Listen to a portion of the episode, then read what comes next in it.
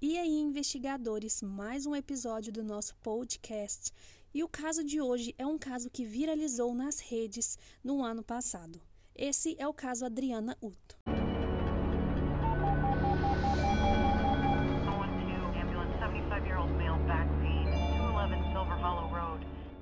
Vamos começar que esse caso é um caso muito triste. A Adriana, ela morava na Flórida com sua mãe, Amanda Lewis, e seu irmão AJ. Amanda diz que Adriana era uma criança muito feliz e que parecia muito com ela, parecia uma sombra, e que ela gostava de chamar muito a atenção das pessoas. Na época da tragédia, Adriana tinha sete anos e seu irmão AJ seis anos. Ele era mais calmo e quietinho. A Amanda era assistente de enfermagem e no dia 8 de agosto de 2007, ela resolveu tirar uma soneca enquanto as crianças assistiam TV. Era um dia muito quente e as crianças queriam brincar na piscina, mas a Amanda não deixou porque eles iriam sair mais tarde. Mesmo assim, eles ficaram brincando no jardim enquanto ela arrumava algumas coisas depois da soneca. AJ então chega até a mãe e diz que a irmã entrou na piscina. Mas Adriana entende que ela estava só perto da beirada e não dentro da água. Depois ela vê AJ colocando a mão dentro da piscina. Então ela corre para fora e vê Adriana dentro da água e com a pele roxa. A polícia então achou que Adriana foi até a piscina, acabou se debruçando e caindo na água. A escada da piscina não estava lá, estava guardada. Então ela bateu a cabeça no fundo e começou a se afogar. E o caso se deu por solucionado. Mas depois de um tempo, AJ contou ao avô uma outra versão bem diferente. O avô leva o menino até a delegacia e ele conta que a irmã começou a espirrar produto de limpeza pela casa. E a mãe ficou muito brava e jogou ela dentro da piscina. Adriana começou a gritar porque tinha muito medo de água. E ele ainda diz que a mãe segurava o rosto da menina para baixo, para ela não conseguir gritar. A Amanda, desde o início, falou que tudo foi um acidente. Então a polícia começou a investigar e descobre que a relação das duas sempre foi muito difícil. Na casa, o quarto dos meninos tinha um cheiro forte de urina e as camas não tinham nem lençol, além de não ter nenhum brinquedo na casa. Amanda disse que os brinquedos estavam no galpão, que foi um castigo por desobediência, mas que ela iria devolver. Nesse balcão estavam a escada da piscina, mas nenhum brinquedo.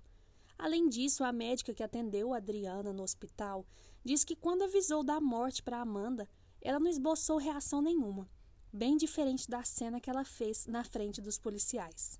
Os policiais fizeram um teste do polígrafo com ela, mas ela acaba passando. Mesmo assim, eles continuam. Um especialista então vai para analisar o AJ e conversa com ele, e ele conta exatamente a mesma história. Mas a polícia ainda acha que alguém o induziu. E eles acham que talvez seria um avô, que é padrasto da Amanda, porque ele chegou 30 minutos depois do acidente e ficou lá com AJ. Investigando o histórico de Amanda, eles descobrem que ela já havia perdido um filho adolescente quando ele tinha um ano e quatro meses, que ele parou de respirar e morreu simplesmente. Amanda foi presa um mês depois e condenada à prisão perpétua. Mas a defesa ainda dizia que ela não cometeu esse crime e não poderia aceitar isso. Como prova, eles usaram o AJ, que já tinha sete anos na época. Ele foi ao tribunal, sentou na cadeira, fez o juramento como um adulto. Ele não nota a presença da mãe ali no tribunal, porque estava cheio de adultos. Mas então eles falam para ele que se dissesse que a mãe dele estaria no tribunal, se seria verdade. E ele diz que não, que ela está na cadeia. O juiz continua e conta que a mãe está bem ali, perto dele. Então ele olha e a reconhece e começa a chorar. A cena é muito triste. Então ele se acalma e dá o depoimento.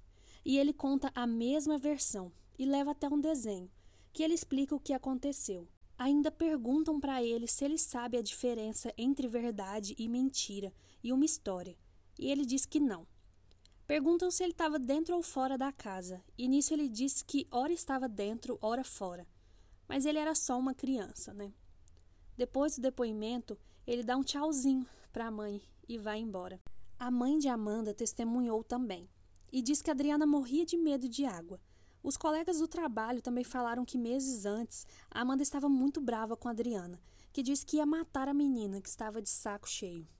Ela deu o mesmo depoimento, contando a mesma história. Mas a acusação tinha uma prova a mais. Adriana tinha marcas roxas na cara. E no depoimento, AJ havia demonstrado que sua mãe teria segurado no rosto da irmã. E essas marcas pareciam marcas de dedo. Junto com tudo isso, Amanda foi condenada e sentenciada de novo à prisão perpétua. Em 2010, ela recorreu e foi negado de novo. AJ foi adotado por uma nova família e Amanda continua presa. Esse foi mais um episódio do nosso podcast Mente Criminosas e eu espero que vocês tenham gostado e eu aguardo vocês para o próximo.